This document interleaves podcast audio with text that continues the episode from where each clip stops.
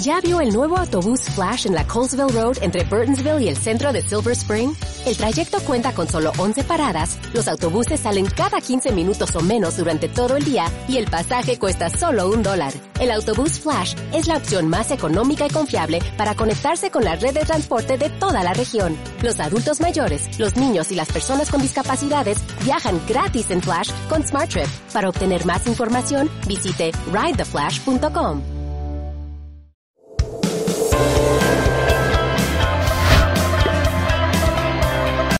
Yo soy Gaby. Y yo soy Poncho. Y como cada semana nos vamos a terapear de finanzas. Ya teníamos ratito de, no, de no estar en el, en el podcast. Este, este es el, inicio de nuestra tercera temporada y hoy vamos a platicar un tema súper, súper, súper padrísimo, que es de lo que más nos preguntan en nuestras redes, que es cómo comienzo la planeación de la compra de mi casa. Sí, muchas gracias a todos por, por los muchos pocos que se vayan conectando. Eh, la verdad es que sí estamos un poquito nerviosos porque es nuestra primera consulta en vivo, es la primera vez que hacemos terapia de finanzas en vivo.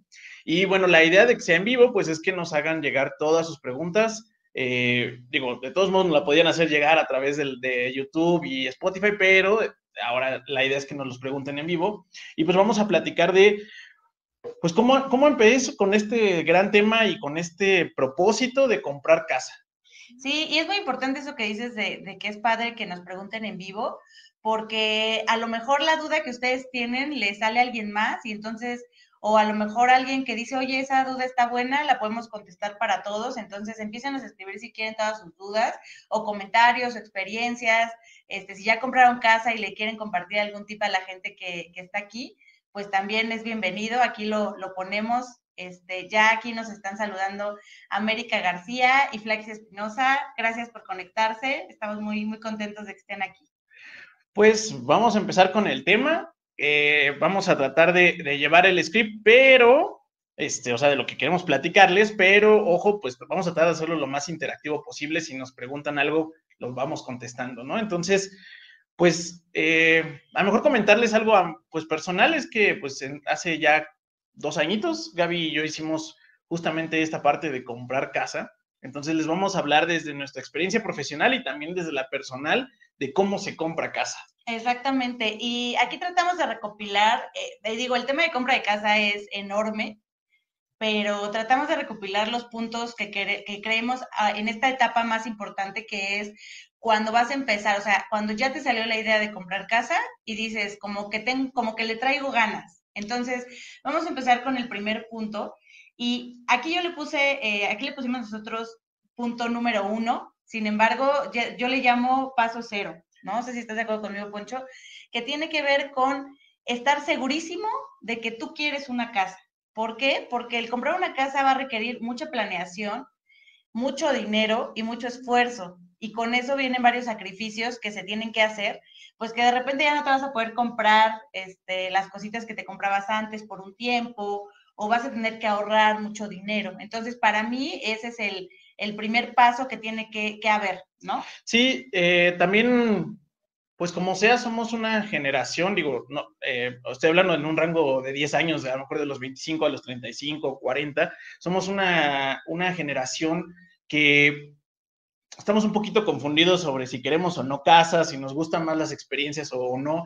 Y bueno, como que queremos todo y lo queremos muy rápido además. Entonces, somos eh, esa generación un poco sándwich, como que cambiamos ideas, pero comprar casa sigue estando como que en el ADN. O sea, sí sigue siendo algo muy, muy clavado en nuestra idiosincrasia el, el querer comprar casa, pero como acabas de decir, requiere un gran esfuerzo eh, la mayoría de las veces comprar una casa eh, se vuelve un tema, pues, eh, pues de meta de vida, ¿no? O sea, es probable que la mayoría de las veces esta sea una de esas compras que logramos hacer una, dos veces en la vida, o sea, no, no andamos comprando casas cada rato, ¿no? Entonces... Bueno, a lo mejor ustedes sí, pero nosotros todavía no andamos compre y compre casas, entonces, sí, tienes razón, o sea, es, es, algo que a lo mejor en, en una persona promedio termines haciendo dos o tres veces en tu vida y es un plan a muy largo plazo, ¿no? Entonces, creo que ya todo, o sea, nuestro, nuestro público, este, que, que es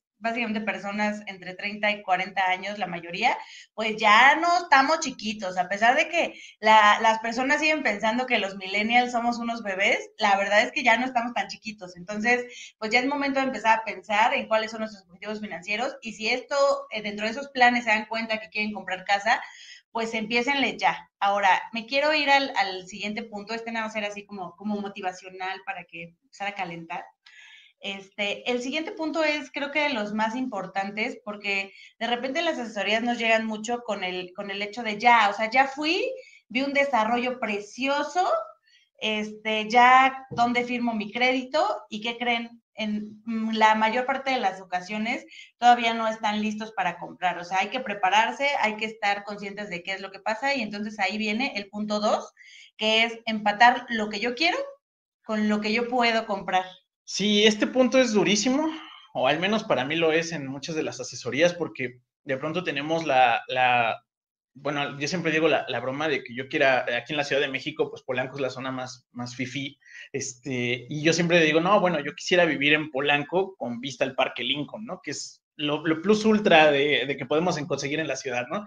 Pero un departamento de ahí, pues está evaluado en dólares, ya desde ahí ya como que suena prohibitivo, y pues está inaccesible, o sea, realmente es inaccesible a menos que seas Slim o alguien por así, que te apellides de esa forma, ¿no? Entonces, eh, para nosotros es muy importante entender el poder adquisitivo, dónde está y qué me permite comprar.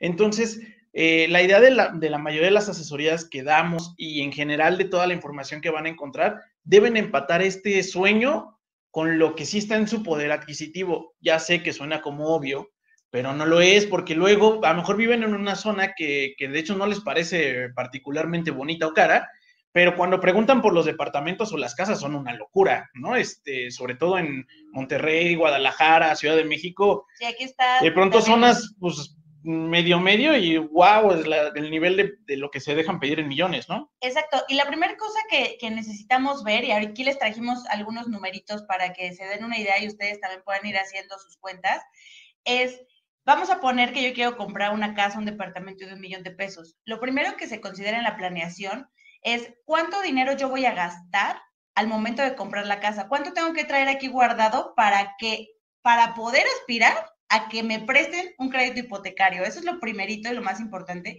Y aquí les traigo un número, eh, a lo mejor para algunos me van a decir desalentador, pero así es como funciona. Eh, más o menos, si yo pienso en una casa de un millón de pesos, voy a requerir entre 100 mil y 150 mil pesos de ahorro para cubrir el enganche de la propiedad y los gastos asociados. ¿Qué es, qué es el enganche? Los bancos generalmente no, no, no nos van a prestar el 100% del valor de la propiedad. Entonces, pues van a decir, ok, de esa propiedad de un millón, te voy a prestar a lo más 900. Entonces, si tú le quieres comprar, tú tienes que traer otros 100 y los otros 50 más o menos es para gastos promedio, o sea, aquí sí depende de cada estado, pero más o menos es un rango. Eh, esos gastos van a incluir, eh, por ejemplo, los gastos de escrituración, depende ahí entre enganche y escrituración, puede ser que el banco te preste un poquito más, nunca el 100, pero sí te puede prestar un poquito más, y los gastos pueden ser un poquito más también, depende de la, de la zona, ¿no? Entonces, para que se den una idea más o menos de cuánto es el monto que tienen a ahorrar y pues le empiecen a echar número a pensar y a ver qué propiedades hay en su zona este, y pues no se desanimen, o sea, de repente sí, especialmente como dice Poncho, en ciudades grandes, pues este, de repente tú dices, no manches, aquí en Ciudad de México, un millón de pesos, pues ¿dónde, no? O sea, no hay, o sea, sí hay, pero no en lugares donde yo quiero vivir.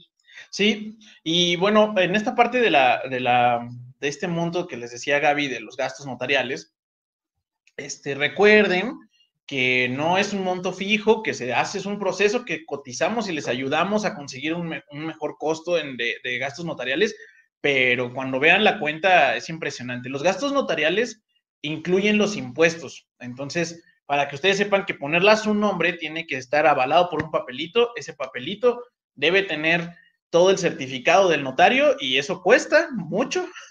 y los impuestos son la otra parte que cuesta mucho.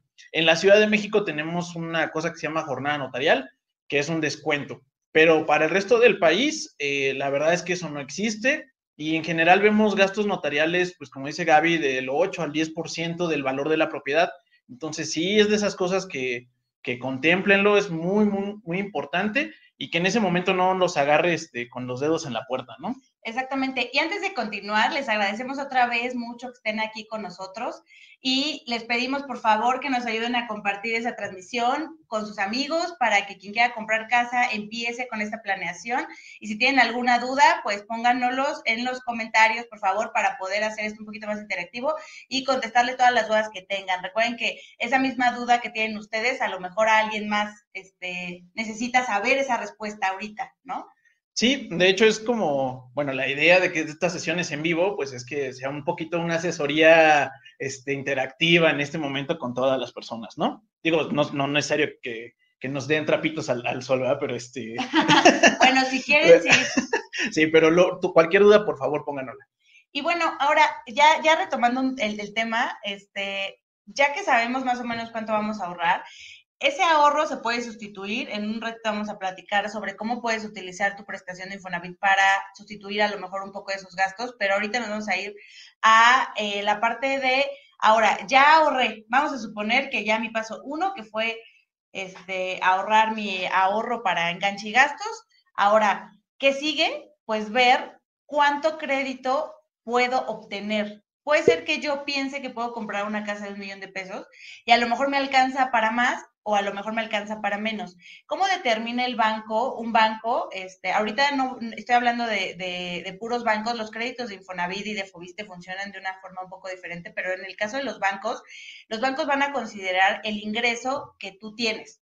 En el caso de las personas que tienen un salario, este, que tienen una nómina, que están dados de alta al seguro, todo ese show, pues eh, digamos que van a tomar ese ingreso y el banco va a validar cuánto es el monto máximo que ustedes pueden pagar en una mensualidad de crédito. Ahora, ojo, aquí es muy importante que ustedes tengan en cuenta que un crédito hipotecario no es una tarjeta de crédito. Las tarjetas de crédito te las regalan, o sea, es como, ustedes quieren deudar, ahí le van 20 tarjetas, ¿no? Entonces de repente es muy común que digan, oye, pero ya me autorizaron 500 mil pesos de crédito en tarjetas y no me quieren dar 500 mil pesos de crédito hipotecario. Eso tiene una razón de ser del tipo de productos. Recuerden que el crédito hipotecario es un crédito a tasa muy baja comparado con créditos de tarjetas de crédito o créditos personales. Entonces, es muy importante considerar la proporción de mensualidad contra tu ingreso. Sí, la, la diferencia grandísima entre los productos que regularmente se ofrecen como tarjetas de crédito, eh, o, descuentos de nómina o, créditos personales, eh, la grandísima diferencia aquí es que te van a dar una tasa, en un crédito personal a lo mejor encuentras tasas hoy en día del 20 al 50%, mientras que en un crédito hipotecario vas a tener del 8 al 10%, entonces es abrumadoramente grande la diferencia. Eso va asociado a algo, es decir, no es de gratis, es porque te, te estudian muchísimo más y vas a dejar en garantía una casa. Entonces, para que tú cumplas esas características, digamos que es un préstamo más complejo y en el cual el banco, pues digamos que es más estricto a la hora de soltarte dinero porque es una deuda generalmente a 10, 15 o 20 años, ¿no? Este, entonces, pues tienes que como que llenarle el ojo al banco, por así decirlo. Exacto. Y ya que le llenaste el ojo al banco, ahora puede ser que el banco diga, órale, va, órale, te alcanza. Ahorita ya tenemos algunas preguntas al respecto del, del buro de crédito, que ahorita es el punto que sigue, pero antes no me quiero, no quiero dejar pasar esta, esta, este tema, que es, vamos a suponer que el banco me dice, órale, va, te presto 900 mil pesos para que tú, con tu enganche de 100, compres una casa de un millón de pesos. ¿Cuánto voy a pagar al mes? Aquí les ponemos un promedio pero miren, también eso es algo a considerar en su presupuesto, que es muy importante, porque una cosa es que el banco te preste y otra que en tus números tú realmente... Summer is fleeting, which makes right now the perfect time to experience the many wonders of Biltmore. There's so much to see, so much to do, and so many ways to save with online ticket discounts, overnight stay packages, and free admission for children 9 and under. There's still time to make more summer memories. Plan your visit and save now at builtmore.com. Puedes garantizar que puedas pagar esa mensualidad. Y entonces aquí, por cada 900 pesos de crédito que tú pides, vas a tener una mensualidad del crédito entre 900 digo, entre 900, mira, lo ya dijiste al ando, revés, lo dijiste ando, 900 pesos. ando mal aquí de mi cabeza. Por cada 900 mil pesos de crédito, tu mensualidad va a ser entre 9 mil y 10 mil pesos, dependiendo del plazo. Si es un plazo 20, más cercana a 9 mil. Si es un plazo este, 15. 15 de crédito, va a ser entre 10, 11 mil pesos más o menos. Entonces, pues aquí el banco cuando valida, ok, si te alcanza, tú también tienes que validar que en tu presupuesto de gastos, pues ese monto se pueda cubrir, ¿no? Sí, de hecho yo diría que ese es un, un paso ahí como, como en medio de estos que platicamos, porque pues una cosa es lo que el banco me quiera dar, lo que me puede prestar, etcétera, y otra es lo que yo puedo pagar, ¿no? Ese famoso empatar el querer con el poder, realmente aquí tiene una, una esencia muy importante. Yo que estoy dispuesto a sacrificar, ¿cuánto representa en mí eso por los siguientes 15 o 20 años de mi vida es esa mensualidad? Es un compromiso fuertísimo, eh, para la mayoría de, nuestros espectadores representa más o menos la mitad de lo que llevamos vivos. Entonces, este, ese es el nivel de compromiso que vamos a tener con el banco que ustedes digan. Y si es Infonavit, do, díganle a 30 años, ¿no? Entonces, imaginen ese nivel de, estrés y compromiso. De verdad, de verdad, de verdad, revisen muy bien sus números, a qué es lo que sí se pueden comprometer y ese es el monto que les, que el correcto, no tanto el, el, que les pueden llegar a prestar, sino el que a ustedes les hace sentido. Exactamente. Y ahorita para ya empezar a contestar las dudas que ya vi que, tienen, vamos a ligar este siguiente punto con una de las dudas que tienen. El siguiente punto súper importantísimo y que de verdad aquí no hay poder humano que pueda cambiar esto, es cuidar el historial crediticio. Y de repente, eh, ya ahorita, pues creo que está un poco menos estigmatizado el tema de, de me van a mandar a buró, es malo el buró de crédito. Y realmente el buró de crédito no es malo. Es malo cuando tú dejas de pagar. O sea, el buró de crédito lo que mide es cuando tú tienes una deuda, que, que, que también has pagado esa deuda. Entonces, eh, digamos que ahí el buró de crédito le va a contar el chisme a todas las instituciones financieras de qué tan bien te comportas en el buró. Ahora, de repente dicen, ay, pues nada más me atrasé tantito, me enojé con Banamex y para hacerlos enojar les dejé de pagar esos 500 pesos. Pues, ¿qué crees? Banamex fue y le dijo al buró de crédito para que todas las instituciones se enteren que tú no le has pagado esos 500 pesos. Y aunque suene bien estricto y pues este, pues sí, incómodo, porque yo he visto varios casos de esos de, es que maldito Bancomer me estaba cobrando una comisión por manejo de cuenta de 500 pesos, yo me enojé, les dije, no, pues a ver a quién se la cobran, dejan abierta la cuenta y cuando quieren sacar la casa, eh, pues ya traen un, un, rojo en buro de crédito. Eso me ha pasado, o sea, y entonces es bien complicado, bien, bien, bien complicado eh, que un banco te preste, dado que el Bancomer chismoso dijo que tú le quedaste a deber por nueve meses 500 pesos. Sí, piénsalo, piénsalo en ti, o sea, piénsalo ustedes, si, si llega Poncho y les dice, oye, ¿sabes qué, Gaby? O sea, le presté 500 pesos y no sabes el trabajo, cada mes le tenía que cobrar, no me pagaba, le marcaba, ya ni me contestaba. Y llego después y te pido 500 pesos, 100% seguro que no me vas a prestar, ¿no? Entonces, un poquito lo que pasa. Aquí, este, ligándole un poquito al tema del buro de crédito, Juan Carlos Guzmán nos hace una pregunta que tiene que ver con este tema que se valida en el, en el buro de crédito, que es, ¿qué tanto afectan nuestras líneas de crédito en tarjetas cuando un banco analiza el dar el crédito, considerando que somos totaleros? En este caso, el banco sí va a validar las líneas de crédito, pero más que la línea de crédito, va a validar qué tanto has ocupado de esas líneas de crédito. Es decir, no es lo mismo que como tú dices, si eres totalero, a lo mejor tú tienes 500 mil pesos de crédito, pero realmente solo has utilizado 10 mil pesos. Entonces, pues la proporción del crédito que podrías disponer contra lo que gastas realmente es poquito. Entonces, ahí no hay ninguna afectación. Hay afectación cuando tienes línea de crédito por 500 y ya debes 500. Ahí sí el banco dice, no, pues este le doy un crédito y se lo gasta. O sea, no, no se controla. Sí, y también digo, en el caso tuyo, que eres totalero, Juan Carlos, pues buenísimo. O sea, ya tú estás del otro lado en el, en el análisis crediticio. Eh, pero lo que vemos muy peligroso es eh, estar abriendo cinco tarjetas de crédito, de no, de no una de 500, sino cinco de 30 y todas gastadas y todas al tope y metiéndole los mínimos. Ah, bueno, aunque no debas, o sea, no quedas mal pagando, para el banco dice, wow, wow, wow, aquí como que se nos están endeudados medio mal, medio raro, y es muy posible que, que caigas en un sobreendeudamiento. Entonces ahí los bancos te castigan y te dicen, no, yo no le entro contigo.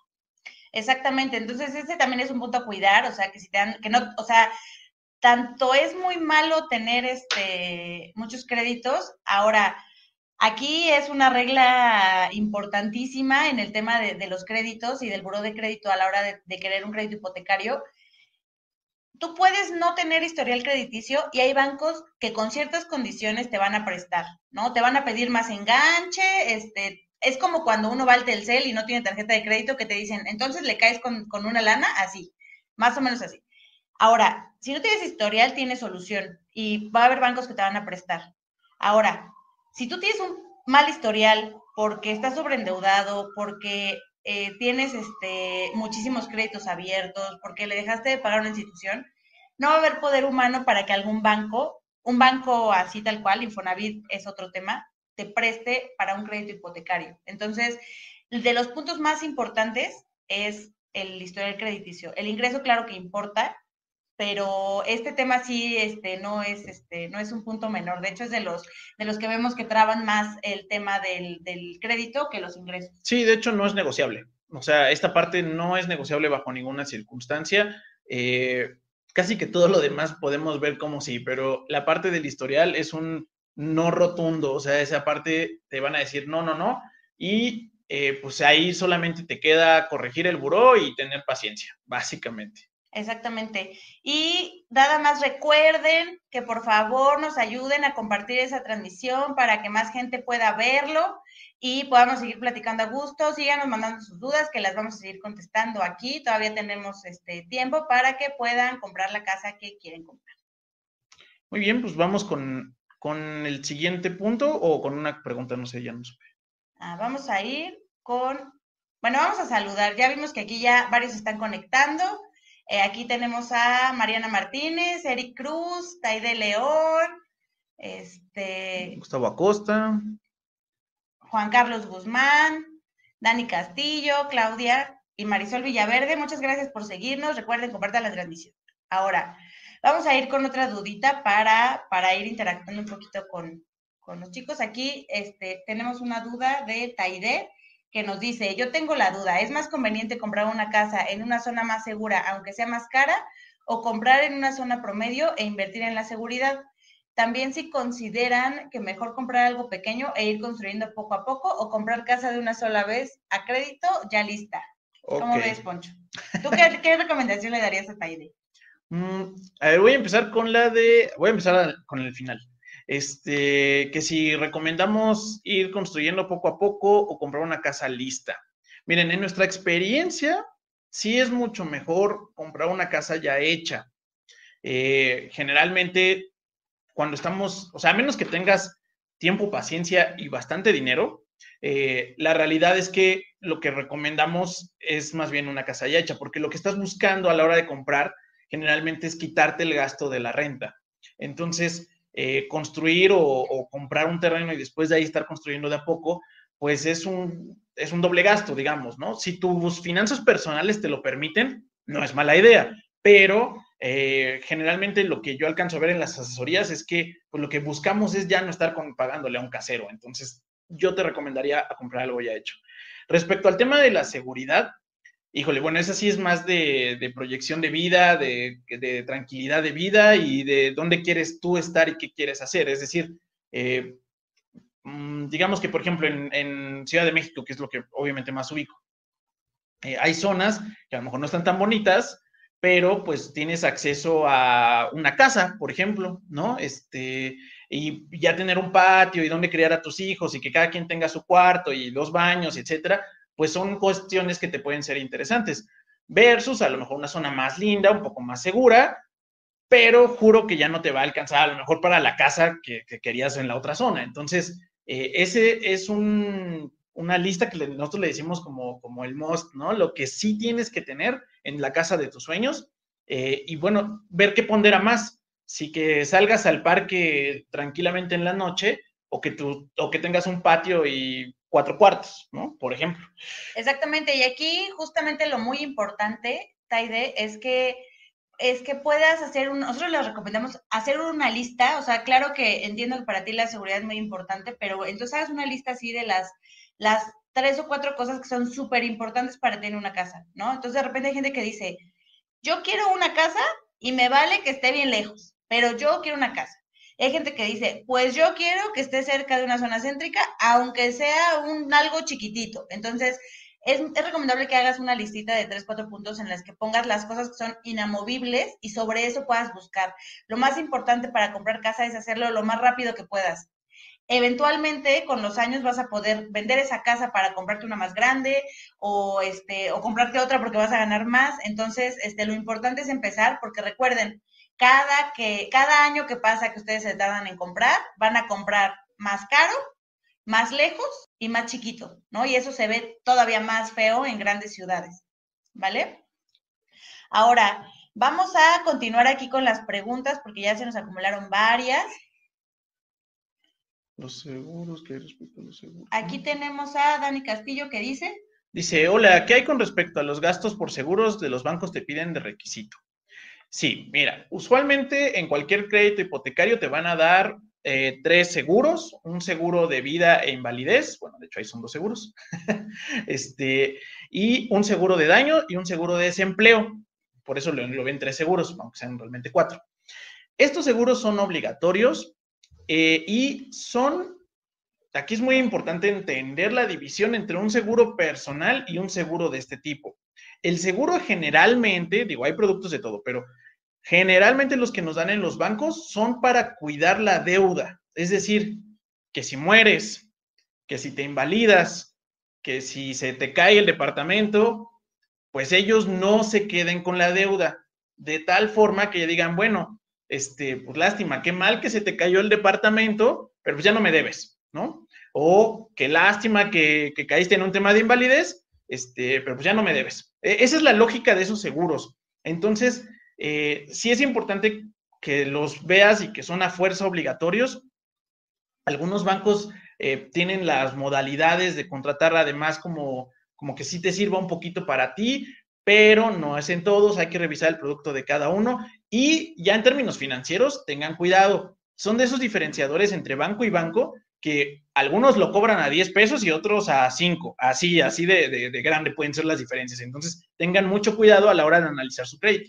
Exacto, justamente eso, a eso iba. A la hora de analizar el crédito, de repente, eh, pues hay, hay muchos bancos, de hecho la mayoría, o sea, no solo uno, usan mucho la publicidad que nosotros le decimos engañosa sobre las tasas de interés y te ponen ahí tasa de interés desde 770, ¿no? Entonces, eh, lo que hay que revisar a la hora de, de ya comparar un crédito es revisar si la tasa de interés pero sí también el costo de los seguros. Hay algunos bancos muy mañosos que te dan una tasa muy chiquita, pero el costo de los seguros se hace del doble o el triple que otro banco. Entonces ya terminas en un costo hasta más caro, aunque la tasa sea más chiquita. Entonces los seguros son súper importantes y es súper importante, especialmente uno, o sea, ustedes igual que en, un, que en un crédito automotriz pueden solicitar al banco, si yo ya tengo un seguro de vida que cumpla con los requisitos que me piden, lo puedo solicitar que se incluya el crédito. Ahora, ojo, el único seguro que no se puede actualmente contra When you have a busy afternoon but also have an appetite for adventurous new recipes, try Blue Apron's Heat and Eat meals that offer quick and simple meals without sacrificing fresh and quality ingredients. With 60 plus options each week, you can choose from an ever-changing mix of high-quality meat, fish, vegetarian, WW recommended, and wellness offerings. Order now and get $110 off across your first five orders when you visit blueapron.com slash unique.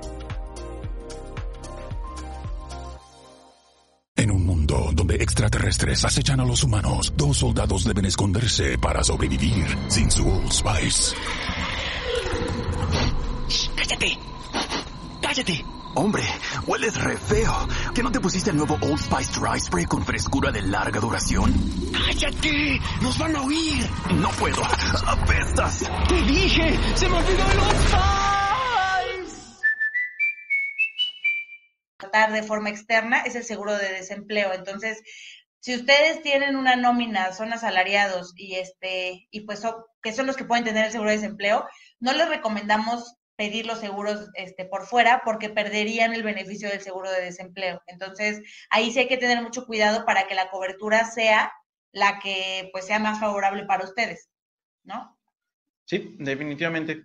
Ahora vamos a, vamos a continuar aquí. Esta, ahorita seguimos contando sus preguntas un poquito para, para irle campechanando un poquito. Ya platicamos, este, para los que se van conectando, estamos platicando acerca de los pasos a seguir para empezar la planeación de compra de casa. En resumen, punto número uno, estar bien seguro de que lo quiero. Punto número dos, hacer mi presupuesto y empatar el querer con el poder.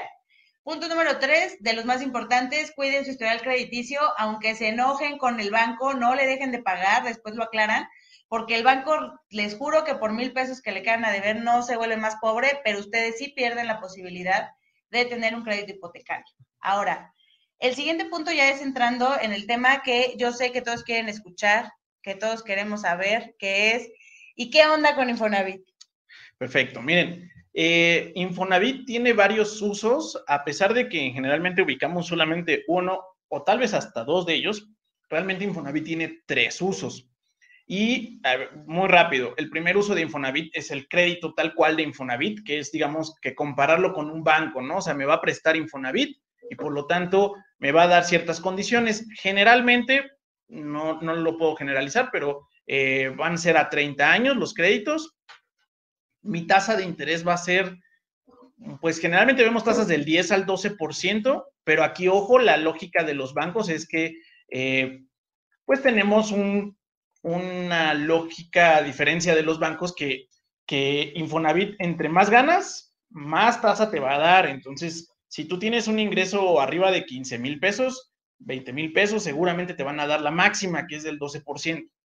Ese es el primer uso de Infonavit que ubicamos. El segundo es Cofinavit, que ahorita les platicamos qué onda con ese rollo, eh, que quiere decir un préstamo bancario con un, con un préstamo de, Infonavit.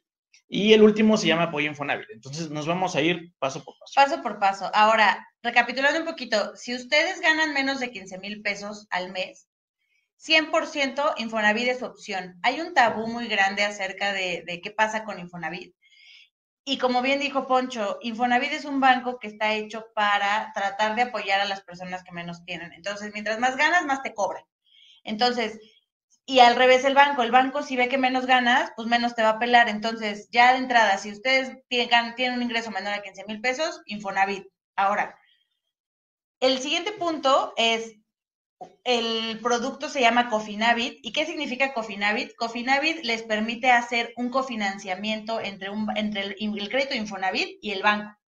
Entonces, van a tener un préstamo con el banco y un préstamo con Infonavit, lo que les va a permitir tener un mayor monto de crédito para poder eh, comprar su casa. Ahora, la maravilla de este tema es que cuando ustedes tienen un préstamo de Infonavit, ya sea un Infonavit puro o un Cofinavit, les van a permitir retirar su subcuenta de vivienda. La subcuenta de vivienda es un ahorro que cada mes hace, bueno, cada bimestre hace su patrón sin que ustedes se den cuenta. Mientras ustedes cotizan al IMSS, hay, hay un patrón dándole un cachito de dinero a ese, a ese ahorro y cuando ustedes sacan un, un crédito de este tipo, los dejan sacarlo.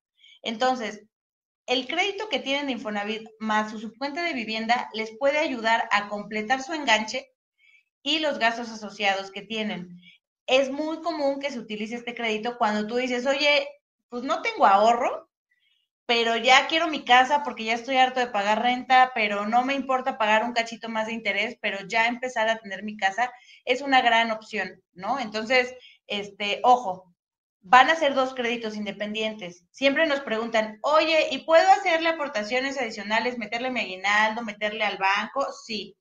La recomendación en un cofinanciamiento es que siempre busques primero liquidar Infonavit. Sí, eh, Infonavit, Confinavit, perdón.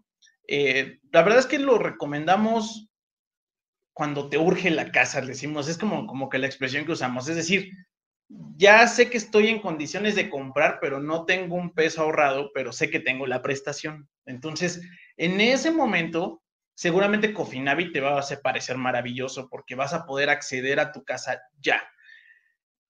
Como bien dijo Gaby, nada más, por favor, este, este, si se asesoran con nosotros, casi casi los hacemos firmar en sangre, que van a pagarle primero a Infonavit. ¿Por qué? Porque es el crédito que más, más caro, evidentemente. Tiene más plazo. Tiene más plazo. Entonces, hay muchos, muchos, muchos casos que acaban de pagarle al banco e Infonavit sigue vivo. Entonces, tengan mucho cuidado con eso de verdad, echen, si van a ir por Cofinavit, que lo entendemos de verdad, con, lo entendemos muy bien porque pasamos por el tema de querer comprar una casa y la quieres ya. Entonces, entendemos esta parte de que te lo hace accesible, pero al usarlo, pues están adquiriendo un crédito no tan padre. Entonces, páguenle lo más rápido posible y entonces, pues, podríamos decir que es un costo de oportunidad. Exacto. Y aquí relacionando un poquito con el tema, este, Charis Padilla nos pregunta, ¿qué es mejor? ¿Utilizar la parte de tu crédito Infonavit o tomar la totalidad de la deuda del banco? Aquí sí realmente depende de tu ahorro. Si tú tienes ahorro y tu ahorro te alcanza para pagar el enganche y los gastos, es mejor 100% un crédito bancario. Ahora, cuando te conviene utilizar un cofinanciamiento de Infonavit, o sea, o los dos, pues es cuando te falta para completar esos gastos para comprar la casa. Ahí es donde te conviene. Si no, ahorita vamos a platicar de, de, de si tú tienes solo un crédito bancario, y no le pides dinero en Infonavit, ¿cómo puedes aprovechar esa prestación? Entonces, ahorita vamos a esa parte, pero pues 100% depende del ahorro que tú tengas para enganche y gastos. Ahora, aquí también ligado un poquito a este tema, nos pregunta también Charis si es mejor dejarla su cuenta para el retiro y mejor dejarlo ahí para cuando seamos viejitos. Financieramente es ideal ese escenario que ella dice. O sea, financieramente es ideal que tú no debas tanto, que tú solo tengas un crédito y pues como premio el universo te dice, está bien, voy a aumentar tu ahorro para el retiro, ¿no? Entonces, creo que está súper padre y además puedes usar otra cosa que ahorita vamos a platicar que se llama apoyo Infonavit. Financieramente, de verdad que ese es el ideal o la recomendación. Y aquí me había saltado esta, de, esta pregunta de Claudia, que es muy, muy buena pregunta, que es, el banco, ¿cómo analiza mis ingresos? Un, banco, un banco tradicional, y de hecho, si quieren ustedes también Infonavit, si en pareja o personales, aquí depende totalmente de cómo lo quieras hacer. El banco puede validar los ingresos en conjunto o solo en una persona, pero ojo, si lo van a hacer en pareja, les van a aplicar las reglas a los dos. Es decir, los dos tienen que tener un perfecto buró los dos tienen que tener una manera de comprobar ingresos y a los dos se le va a validar las deudas que ya tengan actualmente. Entonces, de repente lo que hemos visto, lo que nos ha pasado en algunas asesorías es que uno es súper ordenadísimo, uno está así al centavo, es muy ahorrador y a veces pasa que el otro no. Entonces, si el otro tiene mal buró o este o debe toda la quincena en tarjetas de crédito, pues realmente el incluirlo en el crédito, más que ayudarte, te va a perjudicar. Entonces, por eso es importante que si deciden hacerlo en pareja, se revisen los puntos y los perfiles de los dos para validar qué te conviene más, pues, si solo o acompañado.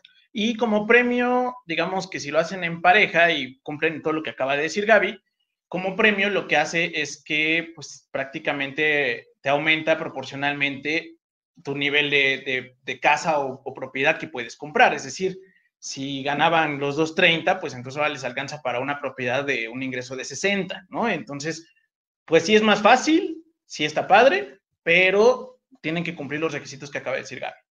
Exactamente. Y aquí, este, Coque Estrada nos, nos escribe, ¿qué creen que es más conveniente? ¿Usar crédito Fobiste o buscar una alternativa de crédito con un banco? Aquí, la verdad es que por el volumen siempre este, se tiende más a hablar de Infonavit, sin embargo, pues Fobiste también tiene sus, este, que digamos que es el equivalente de prestación de Infonavit para trabajadores del gobierno. Y aquí te diría que Fobiste el año pasado sacó una opción que está de 10 para ustedes. Eh, Fobiste antes tenía su crédito tradicional, más algunas variantes de su crédito, pero actualmente acaba de hacer una alianza ya ahorita activada con HCBC y tiene plan de abrirla con otros bancos para que ustedes, como trabajadores del Estado, puedan tener acceso a un crédito bancario pero con condiciones preferenciales. Esa es la opción que te, que te, que te recomendamos, se llama Fobiste para todos. Si tienes dudas este, o quieres revisar opciones para tu crédito este, de ese tipo, nos puedes mandar un inbox para que nosotros te ayudemos a, a platicarte cómo es que funciona ese crédito, porque es como parte de la prestación de Fobiste, pero es un crédito 100% bancario. Y en condiciones que de verdad dan envidia, ¿eh? O sea, eh, para un mortal que así cualquiera, casi es inaccesible pensar que te van a prestar ese monto a esa tasa y en condiciones estrictamente bancarias, es decir, a plazos de 10, 15 o 20 años, cuando antes eran créditos a 30 años, que subían de cada año, etcétera, etcétera. Hoy en día, la verdad es que están padrísimos los, ay, perdón, Sí, y, como, les comentamos, pues actualmente solamente se abrió Fobiste para todos con HCBC, pero hay un plan de hacerlo con más bancos. Entonces, este, si nos está viendo este, más trabajadores del Estado, pues Fobiste para todos es la opción y van a ver que no se van a arrepentir de tomarlo. Ahora, eh, vamos a ver. Dice Alejandro Saldaña, cuando se requiere solicitar un crédito con titular que es asalariado y el cotitular tiene negocio independiente, ¿es favorable para que nos autoricen un crédito si se cubre y comprueba el dinero? ¿O qué podría frenar ante los bancos? Bueno, eh, bueno, ¿tú, tú que la asalariada o él que él sea el asalariado, pues bueno, ahí está muy fácil, la verdad es que enseñas tu nómina y eso es todo. El que tiene el negocio independiente puede ser un tema o donde se complica y me preguntas allá abajo cómo podría frena ante los bancos. No frena, pero debe estar todo muy en regla. ¿A qué me refiero? Que debe estar ante Hacienda bien registradito, sus ingresos tienen que dar factura y estar bien registrados, todo lo que sea efectivo no nos lo van a contar, todo lo que sean servicios por aparte, eh, que no, que eso está en una cuentita secreta, que bla, bla, bla, eso no, no lo van a contar y por lo tanto, pues no suma. Entonces, eh, si cumples con lo que platicaba hace rato Gaby, de que los dos tienen buen historial y buen comportamiento y los ingresos de la persona independiente son comprobables ante Hacienda, entonces no es ningún pero y al contrario, te va a sumar ingresos. Entonces, no hay ninguna bronca por esa parte, pero sí tienen que estar así súper estrictamente bien definidos y bien comprobables todo. Sí, y aquí hablando de, de, tener dos personas en un crédito, una pregunta muy común es, oye, yo tengo mi pareja, pero nosotros ya no queremos en el matrimonio. ¿Qué onda? ¿Puedo sacar un crédito? La respuesta es sí. De hecho, algunos bancos incluso te dejan cofinanciar con tu mamá, con, con tu hermano. El mismo Infonavit ya tiene la opción también de juntar créditos con más personas. Entonces, pues digamos que más bien depende todo de su planeación, de si quieren este, compartir esa casa con alguien más, porque ojo, Ojo, ojo, el hecho de que ustedes coacrediten con alguien hace propietarios al 50% a los dos, no importa quién haya pagado más. Entonces está peor que casarse. Así que piénsenlo bien, analícenlo y pues ya realmente si compran la casa juntos, pues ya da igual si se casan o no, ¿no? Entonces ya nos invitan a la fiesta más bien si se casan. Sí, aunque no lo crean, también este, eh, hemos mandado casar a algunas personas porque hay algunos bancos que todavía tienen ese requisito y hay otros que pues creen y ya, ¿no? Este, pero como dice Gaby, al final es un compromiso más cañón que de, de hecho casarse en sí. Exactamente. Y muchas gracias por estar aquí, amigos. Recuerden compartir la transmisión para que nadie se quede con las ganas de enterarse cómo empezar a planear la compra de su casa. Ahora, vamos aquí con Lizzie que nos pregunta, si quiero comprar una casa usada con crédito, ¿solo se puede hacer mediante una inmobiliaria? No. Tú puedes comprar la casa que tú quieras, se recomienda que sea a través de una inmobiliaria. O sea, el banco no te va a poner ninguna limitante, ni Fonavit, ni Fobiste, ni nadie, pero te recomendamos que sí sea a través de una inmobiliaria porque aunque a veces son un poquito más caritas, porque hay un intermediario que la va a vender, lo que te van a ayudar a garantizar es que esa propiedad esté en condiciones para venderse. Entonces, para que no andes perdiendo el tiempo con propiedades que de repente, si tú haces un trato directo, te, a la mera hora te enteras que, ah, pues sabes que es que siempre estaba intestada y queremos ver si, este, si con todo este proceso ya se, se logra o con lo que tú me pagues hago el juicio. Ese tipo de propiedades no se pueden comprar con un crédito, entonces hay que validar siempre que la propiedad cumpla con las condiciones que va a solicitar el banco para el crédito. Sí, creo que es muy, muy, muy importante que siempre lo hagan con toda la tranquilidad jurídica posible y una inmobiliaria al final del día pues no van a andar vendiendo una propiedad chueca, entonces pues te permite tener esa tranquilidad de decir, bueno, pues ya alguien serio revisó la propiedad y está dispuesto a venderla, entonces eso te va a facilitar toda la operación. Ya nos ha pasado que se hace entre particulares y pues realmente no podemos llevar la operación o piden adelantos extraños que para este, no, ya es que mira, con esto el notario nos lo pone en orden y eso no, no lo hagan bajo ninguna circunstancia. Exactamente. Y aquí un poquito ligado, nos preguntan, si compro de contado, ¿qué necesito tomar en cuenta? Justamente algo súper importante, y más si vas a comprar de contado, es que tengas el respaldo de un tercero, que en este caso pudiera ser una inmobiliaria, que te ayude a validar que esa propiedad esté en regla. Ahora, al momento de comprar, tiene que haber siempre un notario que avale que esa propiedad es apta para comprarla.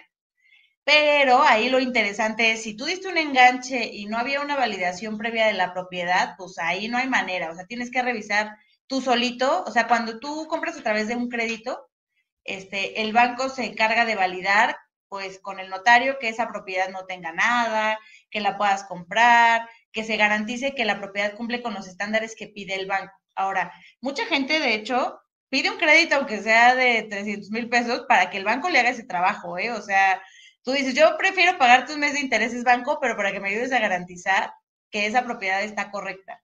Sí, es algo bastante común. Y si no, pues también te puede salir caro, pero vale la pena que, es más, le digas al notario que lo haga el directo. a lo mejor te cobran 10 mil pesos, pero pues si vas a soltar un millón de pesos a cambio de tu tranquilidad, pues creo que vale la pena, ¿no? Exactamente. Y aquí me voy a regresar un, cachito en, la parte de los ingresos, este, que nos, nos pregunta Dani, si soy persona física con un negocio independiente, ¿cómo paso el requisito del seguro de desempleo que pide el banco? Bueno, eh, generalmente a los independientes no nos van a dar tal cual una cobertura de seguro de desempleo. ¿Por qué? Pues porque cuando eres independiente al final del día, trabajas cuando quieres y como quieres, y pues no existe tal cual un patrón que diga, Dani está despedido, ¿no? Entonces, digamos que tú te contratas y te despides diario. Eh, entonces, ten mucho, o sea, no, no, no te aplica o no tiene sentido esta parte del seguro de desempleo para los independientes. Eh, no, no, digamos que no es una traba para ti. Eh, y con mucho gusto, si quieres revisar algún banco en específico, te podemos ayudar. Exactamente, entonces pues aquí sí nos salió la lagrimita a nosotros también, porque pues aquí emprendedores luchones, pues eso nosotros no nos podemos quedar sin trabajo. Ahora, este, bueno, vamos a seguir contestando. Hay, hay algunas dudas todavía para, para, continuar que tienen un poco que ver con lo que ya platicamos.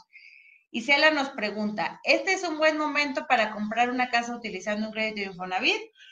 Eh, me voy a ir por la primera parte, le voy a quitar aquí la parte de crédito Infonavit. Para todos los que nos están viendo, es un extraordinario momento para comprar casa porque todo lo que ha pasado con la pandemia ha traído muchísimos cambios a la vida de todos nosotros y ha traído cosas feas y cosas buenas. En la parte de compra de casa, lo que ha traído la pandemia es que, una, se bajaron las tasas de interés. Infonavit no ha bajado las tasas de interés, hablo de bancos. Infonavit y Fobiste siguen igual, pero créditos bancarios se han bajado las tasas de interés a niveles pues, muy, muy bajos, nunca antes vistos básicamente. Entonces es una buena, es una buena oportunidad para ahorita tener un crédito barato. Y la segunda es que, pues, si, si ustedes se encuentran en un muy buen momento de compra, también las personas que están vendiendo su casa están dispuestas a negociar un poquito el precio, porque pues por la situación económica que hay, pues no mucha gente está comprando casa. Pero si ustedes tienen la posibilidad de comprar porque su sector no está afectado, porque ustedes están este, en, esos, en esos sectores que están seguros o que están creciendo incluso, es un gran momento para que ustedes puedan ahorrarse una lanita de negociar el precio y en la parte de la tasa de interés. Y yendo a la segunda parte, que es con Infonavit. Eh, a ver, eh, Infonavit no ha bajado particularmente sus tasas y como platicábamos hace rato, eh, Infonavit es una gran opción si tienes un ingreso de 15 mil pesos para abajo, ¿no? Entonces, ahí, pues digamos que juntamos la respuesta que acaba de dar Gaby, pues es un buen momento para usar tu, tu crédito, sí, sí es un buen momento para usar tu crédito para comprar una casa en general. Ahora, si es Infonavit o es bancario, eso es un análisis distinto, pero creo que completamente de acuerdo en que es el pues de las pocas cosas buenas que trae la pandemia fue la digitalización y la otra fue pues esta parte de que es un gran momento para adquirir una deuda. Exactamente, una deuda de crédito hipotecario, ¿eh? no vayan a salir ahorita, va mi créditos personales, tarjetas de crédito, no, esas no, es para un crédito hipotecario. Entonces, este, pues aquí ya nada más este, nos queda un comentario eh, trabajadores del Estado, sé que en general los tenemos abandonados. Les prometemos hacerles contenido acerca de este, esta maravilla que es Fobiste para Todos para que se animen a comprar. Este, también ahí mismo nos preguntan si eh, tenemos información de Fobiste para construcción. No tenemos un video todavía, pero lo vamos a hacer para que tengan toda la información. Sí, y Gio, pues, si tienes este, alguna duda, mándanos un inbox, con mucho gusto lo, lo, platicamos, lo revisamos. Sí, efectivamente, ojalá se sumen más bancos. Este, es un tema, eh, pues, un poquito delicado porque al final del día, eh, para, para que ellos se sumen a, esos, a, a este programa de Fobiste para Todos, tienen que dar unas condiciones muy, muy, muy buenas, que el que se la rifó fue HCBC pero pues son tan buenas que es difícil entrarle y tener un diferenciador contra eso, ¿no? Entonces, este, con mucho gusto mándanos un mensajito, te podemos ayudar. A todos los que trabajan en, en, dependencias del gobierno, eh, pues con mucho gusto en, en, un inbox podemos ampliar toda la información de Fobiste para todos. Exacto. Y ya para terminar, antes de que se nos olvide aquí, se nos vaya, una de las partes más importantes que queríamos resaltar para todos aquellos que tienen la prestación de Infonavit y ligado un poquito a las preguntas que nos hicieron, es, ¿por qué me convendría a mí, que nos preguntaron hace ratito, eh, no utilizar mi cofinanciamiento de Infonavit y utilizar un crédito 100% bancario? Y aquí les queremos platicar, y nosotros de verdad, en cada lugar que nos paramos lo decimos, porque nos parece esto una maravilla. Infonavit tiene una tercera opción para utilizar tu prestación y esta prestación se llama Apoyo Infonavit. Esta prestación la puedes aplicar si vas a sacar un crédito nuevo o incluso si tú ya tienes un crédito 100% bancario y no le has puesto esta cosa, corre a ponérsela a tu banco. Sí, Apoyo Infonavit es una maravilla. Es un premio, tal cual yo lo veo como un premio a que ahorraste. ¿Por qué? Porque yo pagué mi, mi enganche, pagué mi notario, pero, oh sorpresa, me dejan usar apoyo Infonavit. Y apoyo Infonavit va a ser lo siguiente. No cuesta nada para empezar, no tiene deuda de nada. Aunque dice Infonavit, no tiene que ver con una deuda o con un préstamo. Tú le pides todo al banco. Cuando llenas tu solicitud, o como dice Gaby, eh, si ya lo tienes, lo puedes incluir, le tachas así tal cual, quiero apoyo Infonavit. Bueno, ok. ¿Qué significa eso? Que la aportación patronal que hoy en día hace la empresa donde trabajas y que va llenando el puerquito de la subcuenta de la vivienda, va a dejar de llenar el puerquito de la subcuenta de la vivienda y va a pagar directamente al banco que tú elijas. A aportación a deuda, es decir, no hay intereses, va directo a disminuir tu deuda. En consecuencia, lo que vemos que sucede es que, digo, depende de la aportación patronal y depende de tu ingreso, pero vemos disminuciones de uno hasta cuatro años me ha tocado ver. Es una maravilla porque sin que tú hagas algo extra, eh, es decir, bueno, suficiente esfuerzo es ir a trabajar, pero sin que hagas algo adicional a eso, pues puedes acabar no en 15 años, puedes acabar en 13, en 12. Es de verdad una, una maravilla. Eh, úsenlo, utilícenlo, pero ojo, es un premio por haber ahorrado. Exactamente. Incluso si ustedes eh, hicieron un cofinanciamiento con Infonavit y ya acabaron de pagar Infonavit, siempre y cuando no le deban Infonavit pueden solicitarlo. Entonces, de verdad es una maravilla. Va a ir, les va a ahorrar muchos intereses, les va a ahorrar tiempo, su casa va a ser más rápida y no les cuesta nada más que un trámite. O sea, un trámite, si hoy ya tienen un crédito, solamente incluyanlo y listo. Nos vamos a ir con la última pregunta. Nos gustaría estar aquí. Recuerden que vamos a estar aquí todos los jueves en vivo con diferentes temas, terapeándonos en consulta en vivo para que nos manden todas sus preguntas, todas sus dudas y podamos ayudarlos con los temas que más les interesan. Ahora vamos a contar las últimas dos. Aquí nos pregunta Ale Lisset, ¿es recomendable usar Cofinavit si gana menos de 12 mil pesos al mes? La verdad es que no. O sea, eh, lo que te conviene, a lo mejor ahorita ganas 12 mil pesos y tienes acceso a Infonavit.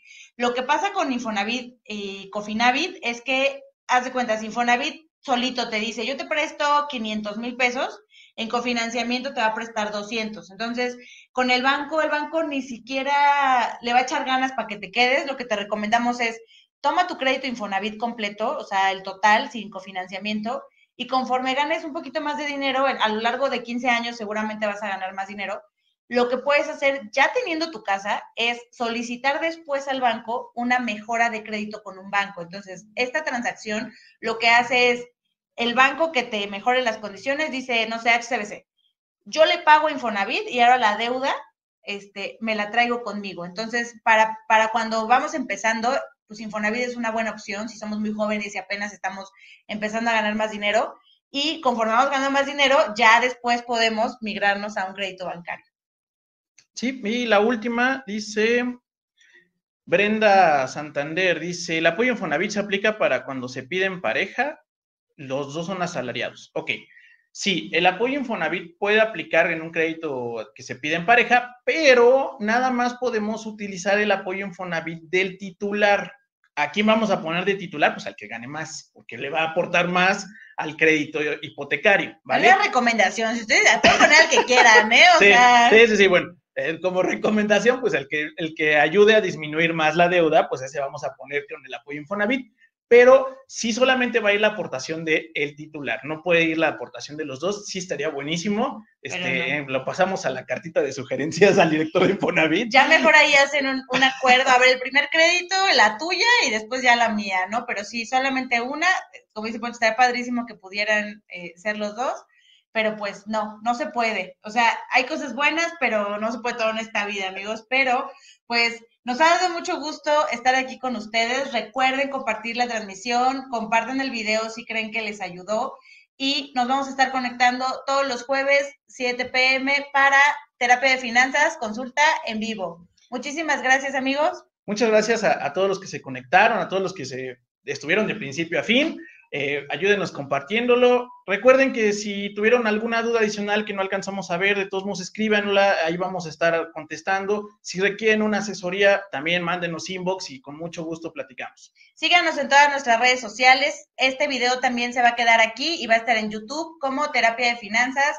Estamos en Facebook, ya están aquí ustedes, pero también estamos en Instagram, nos pueden seguir y gracias. Hasta la siguiente semana, amigos. Nos vemos. Bye. Aprovecha los precios más bajos de la temporada de JCPenney, como toallas de baño Home Expressions Quick Dry a solo $4.88 y encuentra aún más ahorros en botas para damas y jeans para él y ella de marcas como St. John's Bay, Mutual Weave, Arizona y más, comenzando en $21.88 cada uno. Compre con estilo. JCPenney. Ofertas válidas hasta el 23 de octubre en selección de estilos. Los precios más bajos de la temporada se refiere al periodo del 31 de julio al 23 de octubre. Se excluyen del cupón.